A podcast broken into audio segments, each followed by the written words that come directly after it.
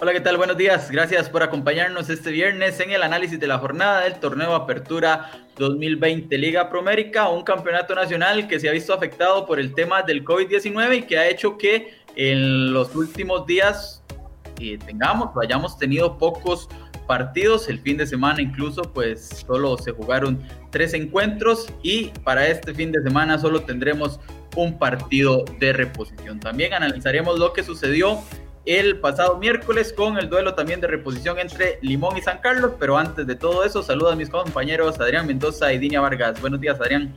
Buenos días, Hermes. Buenos días, Dinia. Y a todos los que nos acompañan en este análisis de la jornada. Eh, prácticamente entramos a 14 días en los que serán solo de juegos de reposición con la finalidad de poner al día el calendario que se vio alterado, como bien lo decía usted, Hermes, por los positivos eh, por COVID-19 en los diferentes equipos de la primera división. Así es, y incluso lo comentábamos fuera de cámara, lo interesante de esto es que eh, este fin de semana el grupo B ya terminará las dos vueltas, las primeras dos vueltas del torneo, un grupo B que se vio afectado por este tema del COVID y que tenía todo el calendario, pues así decirlo, un poco alterado, pues terminará las primeras dos vueltas primero que el grupo A que había sido muy irregular en esta fase. Eh, buenos días, Dinia. Buenos días, Hermes, buenos días, Adrián, y buenos días a todos los amigos que nos siguen.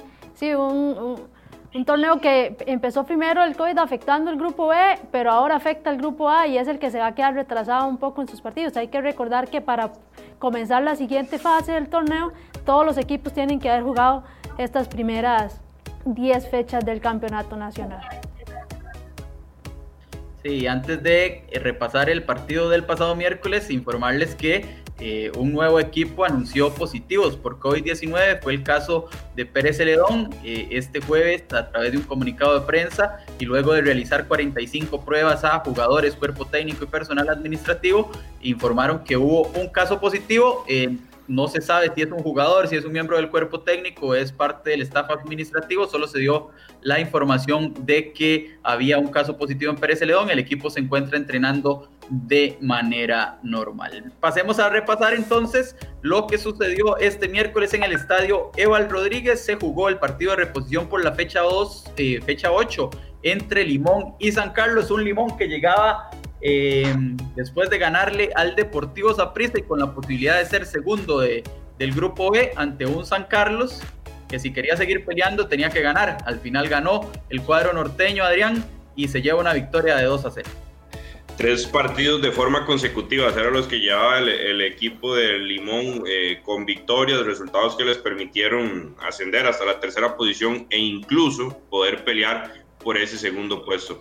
Sin embargo, se toparon ante un equipo de, San Carlos, los dirigidos por Justin Campos, que llegaron desde el primer minuto con, con más hambre de triunfo, ¿verdad? A sacar ese, ese resultado y le terminan pasando este, por encima, incluso lo decía el técnico, eh, lo reconocía el técnico Luis Fernando Fallas, que ellos no entraron a la cancha con esa hambre y con goles de Keylor Soto desde el punto de penal y Marco Julián Mena logran sacar un resultado el equipo de San Carlos que le sube el ánimo luego de lo que fue una larga pausa eh, por todo el tema de los contagios de COVID-19 en el equipo. Sí. Y Dinia, este, este resultado de San Carlos me imagino que hace al cuadro norteño lamentarse por no haber eh, derrotado a Jicaral el fin de semana, ¿verdad? Ese empate en casa, 0 eh, a 0, al final les, les puede costar esa posibilidad de estar peleando por la clasificación.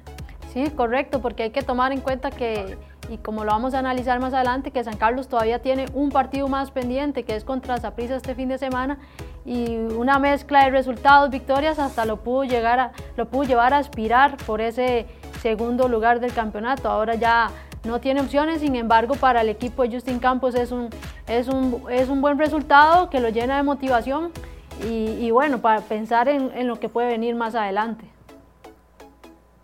Exacto, y es que bueno, ya vamos a analizar lo que pasará este domingo con el único partido, pero una nueva victoria de los norteños y los pone a pelear ahí cerquita del cuadro morado por ese segundo lugar. Victoria de 2 por 0 de los Toros del Norte sobre Limón. Y bueno, acá en las tablas de posiciones, la del grupo A no ha sufrido variantes eh, todavía en nueve partidos. Alajuelense el líder con 24 puntos, Herediano es segundo con 14, Guadalupe es tercero con 13 Pérez Celedón es cuarto con 10, los mismos puntos que tiene el Santos en la quinta posición. Y Grecia es último del grupo A con apenas 5 puntos.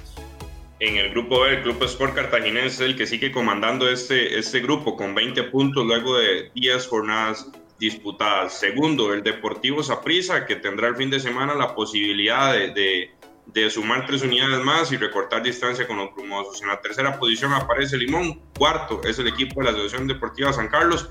Quinto, Sporting en su primer torneo en la máxima categoría. Y sexto, Jicaral, que si bien ha ido ahí repuntando a la mano de don José Yacone, este, siguen en la última posición de este grupo.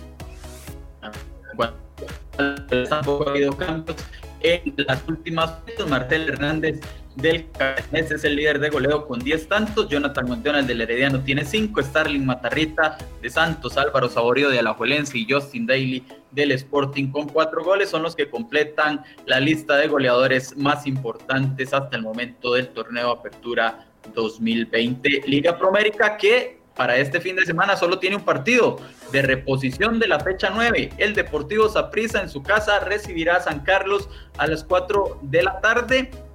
Con este partido ya el grupo E completará las primeras dos vueltas del certamen. Quiere decir que ya jugaron o van a jugar ya todos contra todos en el grupo B. Será a las 4 de la tarde un Saprissa Adrián que llega obligado a sacar la victoria si no quiere poner en peligro esa clasificación y también después de las dudas que le generó la derrota el fin de semana contra Lima. Y es que una derrota de los morados en San Juan de Tibás, eh, primero acrecentará en las dudas en torno al equipo eh, dirigido por Walter Centeno, segunda en casa luego de lo que fue eh, la derrota que ya les propinó el cartaginés, sería otra más luego de lo que fue la, la debacle ante Limón en el estadio Eva Rodríguez.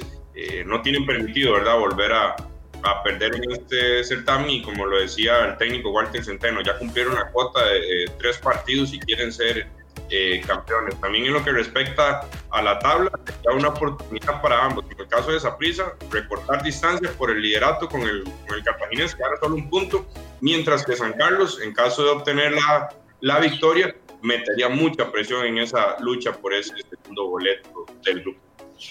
Y cerraría mucho eh, la lucha por, por esa clasificación. Y Diñaza, Prisa recupera ya para este fin de semana a Ricardo Blanco y Marvin Angulo, que estuvieron con la selección nacional, y también a Johan Venegas, que además de estar con la selección nacional, ya cumplió sus tres partidos de sanción después de la expulsión contra Cartaginés. Eso le da pues un abanico más de posibilidades a Centeno de cara a la conformación de su once estelar. Sí, porque en los partidos anteriores también a Zaprisa se vio un poco limitado en lo que es cambios. Además, hay que recordar contra Limón, por ejemplo, no estuvo Jimmy Marín, que venía con una pequeña dolencia muscular y prefirieron cuidarlo. Y entonces son opciones que, que le permiten al técnico eh, Walter Centeno tener una baraja más amplia, crea también competencia entre los mismos compañeros y bueno, el cuadro morado, como bien lo dice Adrián, con esa responsabilidad, esa exigencia de que necesita ganar y empezar a mostrar un mejor fútbol. Sí, partido este domingo entonces el único que se jugará este fin de semana por el campeonato nacional. Saprissa recibirá a San Carlos a las 4 de la tarde. Y bueno, habrá que esperar también el cierre del grupo A que está programado para el próximo 25 de octubre, el fin de semana del 24 y 25 de octubre. Ya la próxima semana hablaremos de esos tres compromisos. Nada más recordarles que a la Juelense, eh, varios de los jugadores que dieron negativo ya están entrenando, ya están eh, asistiendo al eh, centro de alto rendimiento en Turrúcares y ya entre el domingo y lunes se integrarán eh, todos los jugadores para volver a las prácticas luego de superar la cuarentena y el tema del COVID-19. La Juelense tendrá participación la próxima semana por la Liga CONCACAF ante el Cibao de República Dominicana y después, tres días eh, después, el fin de semana, enfrentará a Pérez Celedón por lo que será la fecha 10 de este torneo apertura. Gracias Adrián, gracias Dini, gracias a todos ustedes por acompañarnos. Recuerde que puede seguir informándose en cereoy.com y a través de nuestras redes sociales. Buenos días.